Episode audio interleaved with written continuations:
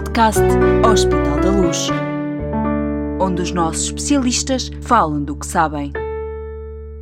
Olá a todos, bem-vindos a mais um podcast do Hospital da Luz. Hoje vamos falar sobre infecções associadas aos cuidados de saúde e sobre a forma como as unidades do Grupo Luz Saúde respondem diariamente a este problema, considerado um dos mais complexos dos atuais sistemas de saúde. O meu nome é Graça Rosendo e vou acompanhá-lo nesta conversa. Comigo está o médico internista e intensivista responsável pela Comissão de Controlo de Infecções do Grupo de Luz Saúde, Carlos Paulos. Está bom? Olá. Olá, muito obrigado. E a enfermeira Ana Soraya Bispo, enfermeira do Grupo de Controlo de Infecção do Hospital Beatriz Ângelo. Olá, Graça. Muito obrigada por, por, terem, por estarem aqui connosco. Uh, sobretudo, têm ambos tido um papel essencial dentro do nosso grupo na preparação das nossas unidades para a prevenção e combate a este verdadeiro flagelo de saúde do século XXI. E lideraram, naturalmente, com os seus colegas de comissões de controle de infecção da rede Hospital da Luz, a preparação de todo o grupo, de, todo o grupo Luz Saúde para enfrentarmos da melhor forma possível a pandemia da Covid-19. Este é naturalmente um dos temas obrigatórios da nossa conversa de hoje, mas há muito mais para aprender com os nossos dois convidados. Começo por si, Carlos, e por uma pergunta que não é nada simples. Por que razão têm tanta importância as infecções associadas aos cuidados de saúde na vida dos hospitais, na gestão dos sistemas de saúde, no fundo, na própria sustentabilidade deste setor? Efetivamente é uma pergunta nada simples e de resposta muito extensa. Poderíamos ficar aqui vários dias, provavelmente, mas vamos ser sucintos. Uh, em primeiro lugar, temos que definir o que, é que são as infecções associadas aos cuidados de saúde. E, na verdade, nós sabemos que, por este conceito, eh, nós incluímos eh, todo um conjunto de infecções que não estava presente eh, na admissão hospitalar e que se desenvolvem durante o curso do internamento hospitalar, isto no caso de um subgrupo que são as infecções hospitalares ou nosocomiais, um subgrupo das infecções associadas aos cuidados de saúde, mas como o nome indica, nós também falamos de infecções que decorrem não apenas nos internamentos hospitalares, por exemplo, associadas aos doentes que fazem hemodiálise ou que estão a fazer em ambulatório eh, tratamentos, eh, por exemplo, tratamentos oncológicos ou outros tratamentos mais simples, como por exemplo a realização de pensos. Portanto, este é o universo das infecções associadas aos cuidados de saúde, que são muitas, um, e, na verdade, tem um impacto extremamente grande na vida dos hospitais. Efetivamente, constitui uma sobrecarga muito grande para os hospitais. Cada infecção associada aos cuidados de saúde prolonga a estadia hospitalar em vários dias, dependendo do tipo de infecção, e esse prolongamento da vida, uh, perdão, da, estadia hospitalar acaba por constituir uma, uma, fonte de perda financeira porque por cada dia eh, em que prolongamos a estadia hospitalar há um doente novo que não, que não é admitido e isso é uma perda para além dos custos associados a antibióticos, a tratamentos, a sobrecarga em termos do, do, do, de necessidade de mais profissionais de saúde. Na gestão dos sistemas de saúde, efetivamente, de, um forma, de uma forma mais global, um, não, se, não nos restringindo, portanto, à, à questão dos hospitais, uh, estamos a falar do mesmo problema, mas numa perspectiva macro. Um, e, e da sustentabilidade e da, em aspas, aspas. Um, para além disto, das questões de sustentabilidade, de, de económicas, nós temos um impacto muito grande sobre as próprias pessoas, eh, que têm eh, danos diretos e indiretos, eh, limitando nomeadamente a sua capacidade de trabalho depois de, de, de terem alta, caso sobrevivam. Um, e temos também uh, um impacto muito grande sobre a própria uh, capacidade de, a nível global, atingirmos os Objetivos de Desenvolvimento Sustentável definidos pela Organização Mundial de Saúde. Mas quando fala, quando fala desse impacto, estamos a falar uh, de que dimensão? no fundo, o que eu gostava de perceber e que nós todos gostávamos de perceber é porque é que é tão relevante este problema e porque é que é hoje considerado um dos principais flagelos uhum. do, dos sistemas de saúde eh, no nosso século? Eu aqui vou uh, fazer um, um, pouco uma transposição para as bactérias uh, resistentes e, e, para as infecções causadas pelas bactérias resistentes, porque uh, uma boa porcentagem das infecções hospitalares são causadas por bactérias multiresistentes aos antibióticos. E, e, na verdade, nós sabemos que, segundo projeções hum, internacionais, hum, se nada for feito, se não mudarmos nada, se não fizermos novos investimentos no modo como prescrevemos, e isto leva-nos a questões comportamentais dos próprios médicos e dos próprios doentes no ambulatório que têm expectativas de, de prescrição antibiótica, por exemplo, para sintomas gripais. Uh, se não otimizarmos uh, nas unidades, nas estruturas, o modo como prescrevemos um, os antibióticos, na verdade, nós vamos causar sempre uh, uma pressão sobre as bactérias e as bactérias vão sempre ganhar, porque elas têm um fenómeno de adaptação e, portanto, por cada novo antibiótico, elas vão conseguir desenvolver resistência a esse antibiótico. Um, se não fizermos nada, segundo algumas estimativas, uh, uh, no ano 2050 morrerão qualquer coisa como 10 milhões de pessoas em todo o mundo com infecções causadas por bactérias resistentes aos antibióticos. E este número é verdadeiramente um número avassalador.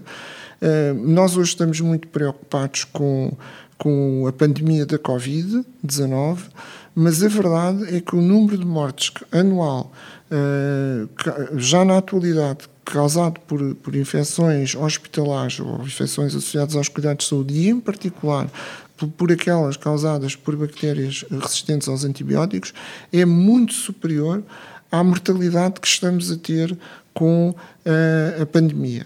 E isto faz com que não devamos esquecer e que devamos, devemos recentrar os nossos esforços novamente um, na necessidade de otimizar a prescrição, de ter novos e melhores meios de diagnóstico e de termos uma nova cultura que nos permita ir mais além. Por outro lado, e só para terminar esta primeira intervenção, a, a importância que uh, as unidades, os hospitais, os, os gestores uh, têm que dar efetivamente às questões relacionadas com a prevenção e controle de infecção, que passam, em primeiro lugar, pela formação dos profissionais e por dar as condições para que localmente, em todas as unidades, eh, existam efetivamente os recursos humanos e os recursos técnicos e financeiros para que se possa prevenir eh, bem. Um, de acordo com o um relatório do, da OCDE, chamado Stemming the Superbug Tide, de novembro de 2018, o investimento uh, em prevenção e controle de infecção e, e na, na, na, emergência de bactérias resistentes é um investimento de elevado retorno. E Portugal, que está mal posicionado, muito mal posicionado nas taxas de infecção associadas aos cuidados de saúde, nós somos o pior país da Europa, juntamente com a Grécia, com valores que andam à volta dos 8%, portanto, 8 em cada 100 doentes internados nos hospitais portugueses desenvolvem uma infecção associada aos cuidados de saúde, a média europeia é metade, e países como a Holanda têm 2%. Hum, portanto, países que têm eh, precisamente o problema maior são aqueles que beneficiariam de uma política nacional, do investimento eh, eh, que, que, traz efetivamente um retorno. E, e, na verdade, esse é um tema que tem que ser devidamente abordado com objetividade e com honestidade por parte, nomeadamente, do, do, dos órgãos de decisões nacionais. Dr. Carlos Paulo já deu aqui algumas pistas. Uh, e, enfermeira eu precisava, precisávamos todos de perceber melhor, com, com um bocadinho, de uma forma um bocadinho mais concreta, o que é que as instituições de saúde devem fazer uh, nesta perspectiva e o que é que nós, como grupo, uh, já fizemos e vamos continuar a fazer e vamos uh, apostar. Pegando aqui no que o Dr. Carlos Paulo disse, nós já trabalhamos os dois há, há 12 anos e, e, pegando um bocadinho nesta última parte, nós consideramos que isto é tudo uma questão de números, porque prevenção e números, porque acima de tudo a, a infecção que é prevenida, ou seja, o dinheiro que nós investimos na prevenção de infecções e a infecção que é prevenida depois é muito difícil de ser contabilizada porque não existiu. Portanto, eu gastei o dinheiro a prevenir uma infecção, a infecção não existiu e eu não consigo perceber qual foi o retorno que esse, que esse investimento teve. Ou seja, é um, é um, investimento que, que, que desaparece ou, ou, que deixa de ser visível, porque de facto não registramos a infecção. A infecção nós conseguimos contabilizar, tem um custo, tem demora de, de, de, de dias de internamento, de antibioterapia. A infecção que não existe, não. E nós os dois temos vindo a trabalhar profundamente na criação, na disponibilização desses números, dos números quantas infecções existem, eh, onde é, é, um, é, um, investimento, porque também é preciso pessoas para tratar, mas conhecendo onde é que elas uh, se ocorrem, quais são os tipos, nós conseguimos prevenir ativamente e até conseguimos dar à administração o, impacto desta prevenção que fazemos. Este ano temos X, vamos investir Y, para se tivermos metade com esta prevenção que nós fizemos, com a formação, com o investimento, então conseguimos perceber o, o, que conseguimos trazer de volta. Porque muito mais importante do que, do que os, os custos para a instituição é, a infecção que o doente não teve, que não vai deixar sequelas e que possivelmente até lhe salva a vida não ter essa infecção no caso dos doentes mais antigos. E, portanto, nós temos um grande investimento em, na criação destes números, no estudo de todos os processos e, e definir muito bem a, a, a, a situação dos nossos hospitais e fazemos investimentos direcionados, o que também é diferente gastar dinheiro arbitrariamente numa série de materiais e formações uh, num hospital inteiro, ou então fazer coisas muito específicas uh, a problemas específicos e, e, conseguimos ver os resultados. E, portanto, temos, fazemos vigilância epidemiológica de todos os serviços, disponibilizamos os dados aos profissionais trimestralmente, ou seja, nós conhecemos detalhadamente a situação de todos os serviços, fazemos as formações, e depois, felizmente, temos tido ótimos resultados. Eh, temos eh, criado alguns projetos que têm tido excelentes resultados. Por exemplo, no nosso hospital conseguimos reduzir a, taxa de infecção associada à avaliação para metade também pegando no, que o Dr. Carlos Paulo disse em, em, relação à fatalidade das infecções hospitalares, nós infelizmente para tratarmos dos doentes temos que os invadir, não é? Eu, eu para tratar tenho que o invadir, tenho que pôr um catéter na pele e, e romper a barreira cutânea, tenho que pôr uma algália, tenho... e portanto esse risco, uh, uh, essa invasão traz um risco e o risco na maior parte das vezes está presente e não se pode evitar.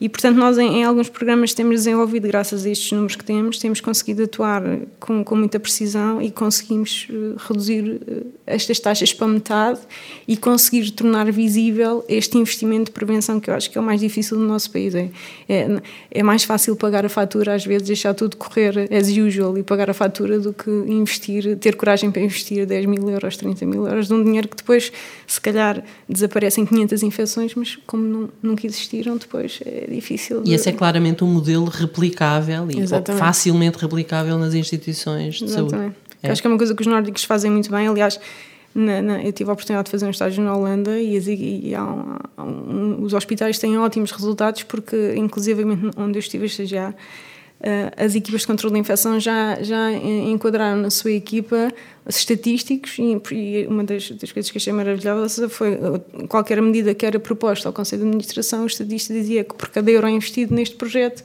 nós vamos recuperar 3 euros a um ano, 5 euros a dois anos, uh, portanto isto só a falar de números, é quase uh, o valor depois também para a vida humana, que é ainda mais difícil de calcular, ou seja, já, já é difícil calcular os gastos em saúde, as infecções que se previnem, mas muito mais difícil é, há, há um projeto muito internacional que tenta estimar uh, os anos de vida e qualidade de vida em saúde que se poupa em cada infecção e, mas ainda mais difícil do que, do que o próprio uh, gasto preventivo ou reativo. Soraya, a mudança de mentalidades aqui é um, é um dos processos essenciais de mentalidades, ou seja, de comportamentos, e portanto a adoção de, dos comportamentos corretos para isto eh, para atingirmos estes objetivos é fundamental. De que maneira é que se eh, têm trabalhado eh, aqui no hospital e nas outras unidades do grupo este, este problema, nomeadamente numa, numa lógica com o objetivo de mudar comportamentos para este fim? A nossa estratégia é surpreender os colegas. É, é difícil. Em controle de infecção é números e comportamento humano. E é, é surpreender os colegas porque o modelo antigo é saturar as pessoas com horas e horas e horas de formação e hoje em dia, para uma pessoa que trabalha há 10 anos, 15 anos e que sabe ler procedimentos e, e, e orientações técnicas, uh, pô-la 8 horas a ouvir-nos no auditório é um bocadinho saturante e, portanto, as pessoas sabem ler, conseguem ler os documentos. O problema é que, e em controle da infecção, é que toda a gente sabe os, os procedimentos e as orientações, mas no dia a dia não cumprem. Ou cumprem 8 em 10 vezes, ou cumprem 8 em 5 vezes. Aliás, a higiene das mãos é essa questão e encontram sempre uma série de motivos para não o fazer sistematicamente. E nós tentamos eh, surpreender as pessoas, tornar visível aquilo que é invisível. Acima de nós fazemos uma série de coisas sistematicamente e nós uh, tentamos, uh, um, quer por, por, por eventos em auditório, quer por filmes, quer por vídeos, quer por TED Talks, tentar chamar as pessoas um bocadinho aí à, ter à terra, por assim dizer. Entre aspas. entre aspas. Mas como é, que, como é que uma pessoa que trabalha, um médico, um enfermeiro, trabalham há 20 anos e fazem a mesma coisa da mesma forma sempre, como é que chegamos nós agora? Quer, quer que faça diferente, quer que mude. É difícil, é a coisa mais difícil, porque eh, as normas existem, hoje em dia toda a gente trabalha uh, pela evidência, de acordo com a evidência científica, integra rapidamente guidelines. O problema é que depois no dia a dia, uh, se eu já faço isto há 20 anos, de repente tenho que começar a fazer diferente, é, é muito complicado. E o que é que é fazer diferente neste caso? Dá-nos um exemplo. Uh, fazer diferente, por exemplo, a higiene das mãos, não é? Eu tenho que. Eu, eu sempre fiz a higiene das mãos nestes, nestes momentos sempre e eu agora quero que faça em mais três situações que nunca que não costuma fazer. E, e tenho que integrar isso de forma sistemática e quase inconsciente no seu comportamento. Andamos todos há 11 anos, a campanha de higienização das mãos começou no mundo em 2005, Portugal aderiu em 2009 e hoje em dia, se formos a ver as nossas taxas nacionais e a adesão global de, de um procedimento, um dos procedimentos mais simples e com a maior razão custo-eficácia, a coisa mais simples de fazer e é, e é talvez a que tem maior impacto na redução das infecções hospitalares, e ainda andamos a trabalhar este tema como se fosse uma coisa nova, tema que existe desde 2005 e que está mais que provado, a evidência científica neste momento é, é uma montanha, não, não há mais nada a provar sobre o impacto da higienização das mãos na redução das infecções associadas aos cuidados de saúde, mas hoje em dia ainda estamos a trabalhar taxas nacionais de 75% de adesão. E 75% de adesão com alguém ao nosso lado a tirar, a fazer-nos uma avaliação. E há imensos, que é o efeito Althorn, que quando a pessoa com a plaquinha que está a auditar vai-se embora, a nossa adesão desce 30% a 40%. Portanto, repara, uma, uma coisa que existe e que é inequívoca cientificamente desde 2005 e ainda hoje estamos a tentar que as pessoas integrem sistematicamente estes gestos no seu comportamento. E por isso é que é muito difícil, não é? Um, é um... Carlos, posso, posso complementar aqui? Sim, sim, claro. É, porque a Soraya já falou há bocadinho da questão da, da algaliação. E é um outro exemplo uh, de mudança, porque uh, desenvolveu-se um protocolo de desalgaliação autónoma pelos enfermeiros, que é uma mudança comportamental. Não exige mais nada a não ser mudança de comportamento. Ou seja, eh, quando um doente está algaliado e não cumpre critérios para a algaliação, e temos que dizer que os doentes são sobre-algaliados, e isso é, tem a ver com alguma cultura, até às vezes alguma facilidade, que o doente está avaliado, um, acaba por não ter que se mudar tantas vezes a fralda. Isso pode ser cómodo para todos, menos para o doente, claro, que está algaleado e, e, além do mais, tem uma probabilidade de desenvolver uma infecção urinária. Portanto, é uma mudança comportamental. Outra mudança comportamental importante é porque não é só a higiene das mãos. Eh, nós já percebemos que, por exemplo, no caso de uma bactéria, ou num conjunto de bactérias que são as Enterobacteriacealis resistentes aos carbapenemes, é uma nova designação de enterobacteriáceas, que são resistentes aos carbapenemes, nós já percebemos que, por exemplo, a higiene das mãos não é suficiente. E se calhar não é a coisa mais, das mãos dos profissionais, pode não ser a coisa mais importante, é o ambiente e, portanto, temos que também mudar o comportamento de quem limpa. E a limpeza é uma questão crucial, porque a limpeza de, de, das unidades de saúde em todo o mundo é assegurada por quem? Pelas pessoas menos diferenciadas, pelas pessoas que têm até dificuldade na compreensão linguística. Isto é, aqui é no Canadá, há um estudo muito importante feito no Canadá, onde eh, se conclui que a maior parte das pessoas que faz a limpeza eram, uh, portanto, imigrantes ehm, e que muitas delas nem conseguiriam perceber eh, o inglês ou o francês, de acordo com o sítio. E nós temos o mesmo problema. Portanto, muitas das, das, das senhoras que fazem a limpeza são também imigrantes.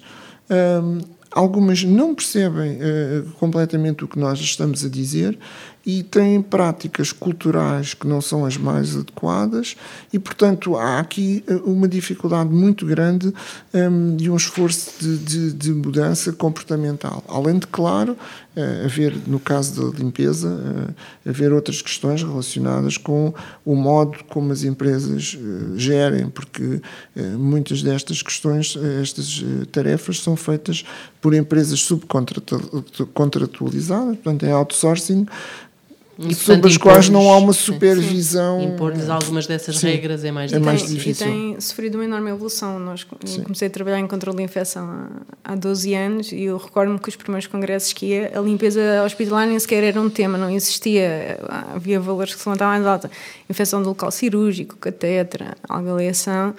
E eu posso dizer que, que hoje em dia, uh, cada vez isto tem sido um gradual, todo, começaram a aparecer alguns temas e uh, paralelamente com as bactérias multiresistentes e hoje em dia com o problema das das enterobacteriáceas, eu ainda estou na versão antiga, ainda não consigo dizer, ainda não consigo, ainda não adotei a designação. Cialis, Cialis.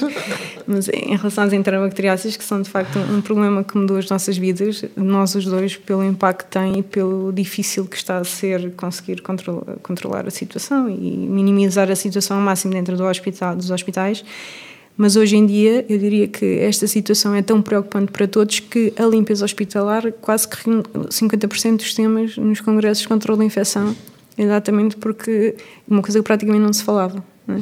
E, inclusivamente nas, formação, nas formações que damos, e nós formamos todas as equipas que entram, médicos, enfermeiros e auxiliares, temos uma, temos uma, uma formação adequada a cada, cada grupo profissional e tentamos puxar muito o papel e o, e o valor deles e, e mostrar-lhes que uma das coisas que eu lhes digo sempre é que um, isto é como nós podemos ter os melhores neste momento com o problema das bactérias multiresistentes nós podemos ter o melhor cirurgião do mundo que passa 20 horas numa sala operatória ou para onde que mais ninguém consegue executar aquela intervenção. Temos os melhores enfermeiros do mundo que não falham, controlam a situação mas depois, se não investirmos no auxiliar e o doente não se deitar numa cama limpa e não tiver acesso a uma casa de banho completamente desinfetada, todo esse investimento dos outros dois grupos profissionais pode ter a certeza que é completamente posto em causa se ele apanhar uma destas bactérias multiresistentes, o investimento todo nos outros dois grupos cai todo por água abaixo, é. porque um, o doente contrai esta, apanha esta bactéria que é difícil de eliminar, ao contrário do MRSA, que era uma bactéria com a qual nós vivemos saudável, saudavelmente, entre aspas, há 20 anos e que, e que nunca, nunca descompensou as coisas de uma forma incontrolável. Estas enterobacteriáceas, e eu ainda continuo a versão, estas enterobacteriáceas estão no intestino e, portanto, a gente não consegue aceder a este espaço, nem a consegue eliminar, e, portanto, é, é, o doente vai ficar com ela e a gente tem que saber gerir esta situação. E, portanto, mesmo tendo o melhor cirurgião do mundo, a melhor equipa de enfermeiros, se o doente por acaso apanha, é, não, não há, põe em risco tudo. E daí nós os dois acreditamos sinceramente que a área da, da, limpeza e desinfecção hospitalar e este grupo profissional tem que ter aqui um olhar muito atento e nós, e nós insistimos nisto todos os dias porque limpar um hospital hoje em dia com esta problemática das bactérias multiresistentes não é igual a limpar a nossa casa, tem que ser grupos cada vez mais especializados, com mais formação Uh, com menos rotatividade, porque senão, uh, ou isto é uma coisa equilibrada entre os três e corre bem do início ao fim, ou então de facto uma casa bem mal limpa. Uh, e outra coisa que eu digo que eles riem-se imenso é que se eu limpar mal, se eu fizer mal uma alta terminal, é como se estivesse a abraçar o doente a seguir com o doente anterior. E, e a gente costuma dizer, agora imaginem os dois doentes agarradinhos um ao outro abraçados a passar. Internamente ninguém quer isto, não é? Portanto, mas se os quartos forem mal limpos, os colchões forem mal desinfetados, é a mesma coisa de estar a pôr o doente que entra a seguir abraçado ao doente anterior. Eles riem-se, mas pronto, para dar uma perspectiva, uma, uma, perspectiva mais real, mais visível daquilo que ocorre quando não se limpa bem um, e, um quarto. E, e, só para concluir esta ideia, não somos só nós, porque na verdade a própria o próprio professor de IAPT, que é o responsável, o idealizador da, na campanha uh, Clean, um, Clean Hands, portanto, mãos limpas, não é? Da OMS, é neste momento também o responsável de uma outra campanha que está neste momento a, a germinar, que é a Clean Hospitals. Portanto, onde se está a juntar uh, a indústria que produz os desinfetantes, os detergentes, com equipamento, portanto, a indústria que produz equipamentos de descontaminação, etc, etc. E, portanto, eu, eu penso que aquilo que nós temos dos cinco momentos de higiene das mãos, rapidamente vamos ter, até porque alguma uma das empresas já o tem, que é os momentos da higienização ambiental. ambiental. E esse conceito é um conceito muito importante e muito interessante e vai permitir que os hospitais se tornem sítios ainda mais seguros, porque eh, as bactérias estão no ambiente hospitalar, efetivamente. Carlos, diga-me, explique-nos uma coisa, o, o, o, e vou aqui introduzir este tema obrigatório, a pandemia da Covid-19. É, de alguma maneira, o facto de estarmos a viver com esta pandemia que nos está a obrigar, inclusive quanto instituições hospitalares, instituições de saúde, nos está a obrigar, de facto, a uma mudança de comportamentos. Diria que há aqui alguma coisa de positivo para o futuro com o que vamos aprender e com o que vamos absorver em termos de comportamento nos hospitais por causa da pandemia? Hum, eu diria que globalmente vai, vai, vai com certeza. Hum, a pandemia veio. Uh, veio surpreender-nos, mas eh, talvez não tanto quanto se possa pensar. Em 2015, Bill Gates, numa TED Talk, disse simplesmente isto: Nós não estamos preparados para a, para a próxima epidemia. E já não estávamos a falar de uma pandemia, estávamos a falar de uma epidemia. Porquê?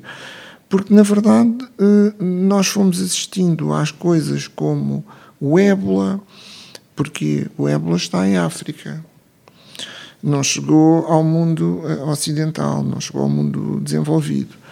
Eh, tivemos o caso do SARS e do MERS, que foram, o SARS primeiro, portanto, foram coisas que já atingiram aí países desenvolvidos, mas que uh, ficaram, uh, digamos, contidas.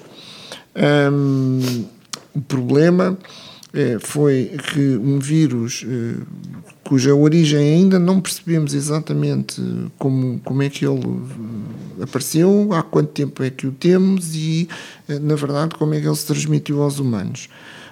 há muitas incógnitas e os próximos meses vão, vão dar algumas respostas, provavelmente. Mas a questão é que tudo isto uh, acaba por nos uh, uh, apanhar uh, no, século XXI, com uma tecnologia imensa, com um nível de desenvolvimento muito grande, com hospitais dotados de unidades de cuidados intensivos com capacidade de suporte vital, uh, mas nós somos seres vivos, somos biologia básica e não temos imunidade. Portanto, e aqui temos efetivamente um, um problema que é um problema que nos tornou muito vulneráveis e nos vai continuar a manter vulneráveis nos próximos tempos.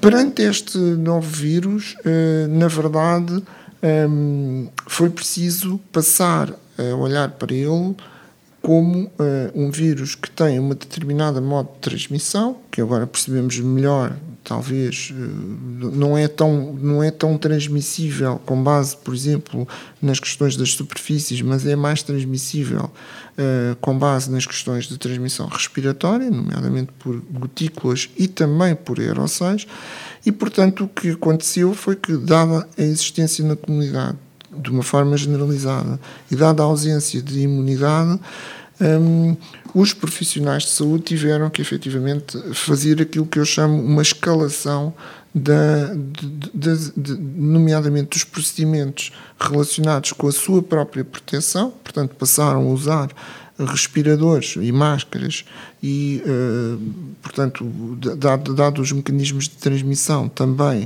uh, passaram a usar uh, batas e, e, por vezes, luvas, em alguns contextos, um, mas aqui essencialmente as máscaras cirúrgicas e, e, e, os respiradores eh, de proteção P2 ou equivalentes quando existem determinados procedimentos ou em determinados contextos de grande aglomeração de doentes eh, com, com potencialidade de doença ou já confirmada.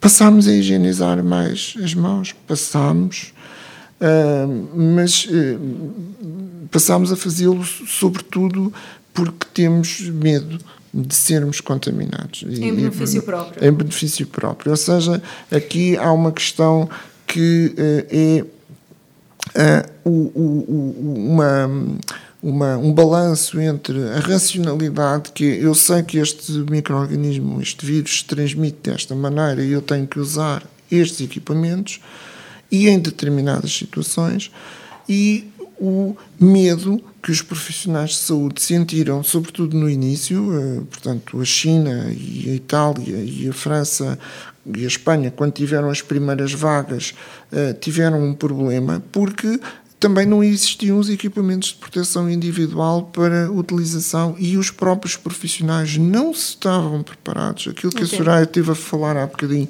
é fundamental. Na verdade, os estudos mostram que, por exemplo, na, China houve uma combinação de várias coisas. Quando, quando se começou, é que os profissionais não estavam preparados, não sabiam, não sabem precauções básicas, não sabem coisas básicas de controle de infecção um, não tinham os equipamentos de proteção individual e, além do mais, também trabalhavam muitas horas, entravam em exaustão e cada vez que se trabalha mais horas, uh, os cuidados com as precauções vão se perdendo, porque é impossível. E, e, e, se isto acontecer na China, que é um país que, que, que, que está habituado a lidar com, com, este, com estes vírus respiratórios, não é? e tem lá o SARS como quase vírus sazonal, muito menos o mundo todo que não está Sim. habituado a lidar e aliás é, é, é, a grande, é a grande alteração que temos nestes últimos tempos se em 2013 nos dissessem que em 2014 íamos estar a preparar a urgência do nosso hospital para receber doentes com ébola em Lisboa, Portugal ninguém acreditava e os infecciologistas e as equipas de controle de infecção estavam-se a rir e o que é certo é que nos últimos 10 anos eu e o Dr. Carlos Paulo já preparámos o hospital para ébola, para MERS, para SARS para, o H1N1 na altura em que, ou seja, os vírus estão a sair com, com a desflorestação e com, e, com, e com a globalização, estão a sair das selvas e estão a sair dos países que tradicionalmente estão habituados a lidar com ele. E o problema é que o mundo interdesenvolvido e muito menos desenvolvido, mas não, nós não estamos preparados nós, nós, de todo para receber eh, nós parecíamos estar buscar um filme de ficção científica em 2014 a receber doentes com ébola, ébola que é o vírus, considerado o vírus mais de maior impacto, de maior risco. Parecia um filme de ficção científica e estávamos a formar as nossas equipas, de repente, vamos aqui receber. Como é, como é, como é que tratamos com com ébola na triagem? O que é que a enfermeira quer dizer? Uma coisa impensável para nós, eh, Europa, há uns anos atrás, uma coisa com, com uma, fatal, um vírus com uma fatalidade e uma contagiosidade elevadíssimas, que, que e temos vindo a ser surpreendidos e, e, e, vemos com um ritmo cada vez mais, mais rápido, mais, ontem foi o ébola, aliás, quando começou o SARS, nós estávamos a fazer formação novamente, porque o SURS ainda foi aquela segunda vaga em África e, e, estávamos a começar a fazer formação. E os vídeos para o ébola quando, quando começámos a aproveitar esses vídeos para um segundo vírus de uma ameaça idêntica, desconhecida, que, que, que portanto, os países desenvolvidos têm que ter consciência que, que, a nossa abordagem a estas situações, com as viagens de avião, com, vamos ter que começar a, a preparar-nos para tudo a qualquer momento. Aliás, nós estamos num hospital acreditado pela Joint Commission e é exatamente esse o raciocínio deles. Basicamente, com, com o que temos hoje de globalização e com esta ameaça sistemática e para sempre da desflorestação, qualquer triagem de qualquer hospital em qualquer parte do mundo pode ser confrontado amanhã com um doente com uma infecção de elevadíssimo grau de contagiosidade e infecciosidade eh, na sua urgência e como é que faz para, não, para, para prevenir que se torne uma coisa... Bom, mas, há, mas é possível, de qualquer maneira, fazer... Uh, imaginar que qualquer coisa poder, podemos estar preparados Exato. para alguma destas coisas uh, fora, fora do comum e, é, e eu queria precisamente talvez até uhum. para terminarmos aqui esta nossa conversa sobre este tema infindável uh, perceber como é que nós como grupo uh, nos preparamos para por exemplo esta pandemia uma vez que já tínhamos até a experiência uh, aqui no, no, no, hospital e com o vosso trabalho a experiência para, eh, de preparação para outras situações, não com esta dimensão, mas para outras situações que se poderiam tornar sempre uma coisa de grande dimensão. O que é que fizemos como Grupo de Saúde? Uh, bom, começando um bocadinho pela história, em, em 2006 nós abrimos o Hospital da Luz e em 2009 nós tivemos a gripe H1N1. E já nessa altura, portanto, eh, foi, foi, foi feita uma abordagem, o grupo era bem mais pequeno, não é? Uh, o, foi feita uma abordagem, um, tanto quanto possível, transversal, de forma a que em qualquer unidade do grupo se usasse o mesmo modo de atuação. E na altura até foram adquiridos contentores, por exemplo, por algumas unidades, que, contentores esses que ficaram depois nos serviços de urgência e servem, serviram sempre para um, a separação de, de, de doentes. Uh, mais tarde, em dois, no início da década, uh, efetivamente tivemos os casos de, de, de, de MERS e de, e de ébola fora daqui e houve sempre uma preocupação grande em... MERS, MERS que é Middle East Respiratory Syndrome. Exato. Portanto, é um, é um outro coronavírus um, e, e, o que é que eh, nós fizemos sempre? Uh, tivemos sempre a preocupação, em primeiro lugar, de fazer formação e determinar de, de documentação. E, e, a documentação tem que chegar às pessoas e as pessoas têm que fazer formação. E, e, e pôr na linha da frente, nos serviços de urgência, nos serviços de atendimento urgente, informações, quer para os doentes, portanto, nós temos cartazes gigantes nas unidades a informar de que se vier de determinado sítio e tiver determinados sintomas, se deve dirigir àquilo que também criámos as salas de contingência, em alguns casos o contentor de contingência, e, um, eh, e toda a estrutura de urgência foi preparada para que, uh, desde a triagem até ao médico que faz o atendimento, portanto, houvesse a criação de condições de segurança. Isto foi sempre feito eh, e foi sempre sendo atualizado ao longo dos anos. Há um ano exatamente, nós estávamos com um, novo surto de, de SARS eh, no portanto, na, na, na, China e penso que, não sei se no, no, noutras localizações. É aqui em Marrocos, não foi? Um, e, e efetivamente nós fomos de férias com a preocupação de que, aliás, é sempre antes de irmos de férias, que vai acontecer qualquer coisa. E estávamos na altura a fazer as aquisições de novos fatos de pré-ébola, porque precisamente poderíamos vir a ter um, um problema e a, e a sua distribuição pelas unidades do grupo. E efetivamente chegámos em, em fevereiro, em janeiro, fevereiro, nós percebemos que íamos ter um problema, uh, que o problema ia chegar cá, ao contrário de algumas pessoas pensavam que não ia chegar. E, e até, pegando no que a Soraya estava a dizer, uh, nós até percebemos que parece que havia alguma negação por parte de alguns Sim. profissionais eh, algum alinhamento. Não, isto é algo que não. Não, nós vivemos num mundo global evidentemente, que os vírus não olham a fronteiras, nem os vírus, nem as bactérias, nem, nem, nem nada. E, portanto, em termos de grupo, o que é que fizemos? Foi decisiva a, a tomada de, de uma orientação e da centralização pela direção executiva do grupo, pelo Conselho de Administração. É fundamental, é a liderança que tem que centralizar e definir quem é que vai querer que vai definir o caminho.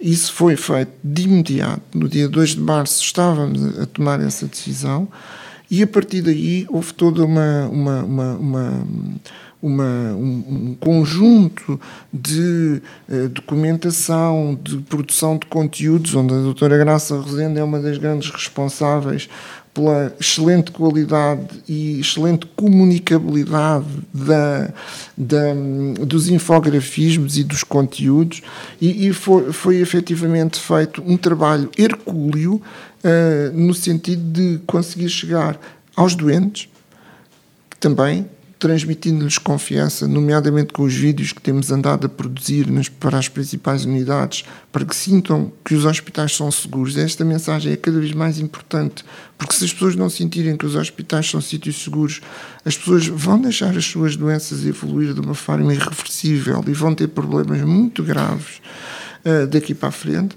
Atuamos sobre os colaboradores da perspectiva da formação e de como eles atuarem, mas atuámos também numa outra perspectiva que foi criar as condições para que eles próprios tivessem os seus mecanismos de eh, saber como os podemos ajudar e criar os caminhos internos, nomeadamente com a criação de uma linha de apoio ao colaborador, independente da, da linha SNS 24 e das estruturas públicas, que, by the way, funcionaram muito mal. Um, e, um, e, portanto, com isto, nós conseguimos, em articulação com a nossa medicina do trabalho, etc., uh, uh, criar condições para que as pessoas se sintam seguras, os colaboradores se sintam seguros, e uh, diminuir tanto quanto possível, um, uh, portanto, a ausência do, do, do, do trabalho, um, garantindo, obviamente, a sua própria segurança e a segurança de, de, todos os colaboradores.